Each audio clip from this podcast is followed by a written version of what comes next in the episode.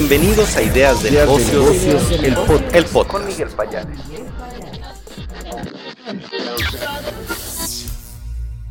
Estas son las principales noticias del lunes 29 de enero del 2024. Cobertura especial.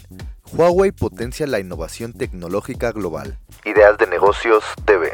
Bolsa mexicana perfila tercer avance consecutivo. Mercado sigue atento a reportes 4T23. El economista. Exportaciones en México registran subidón en 2023. El financiero.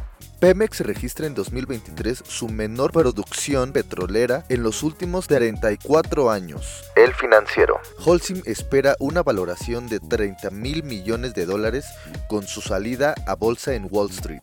El economista. Liquidación de Evergrande. ¿Por qué es un desafío para China e inversores extranjeros? El financiero.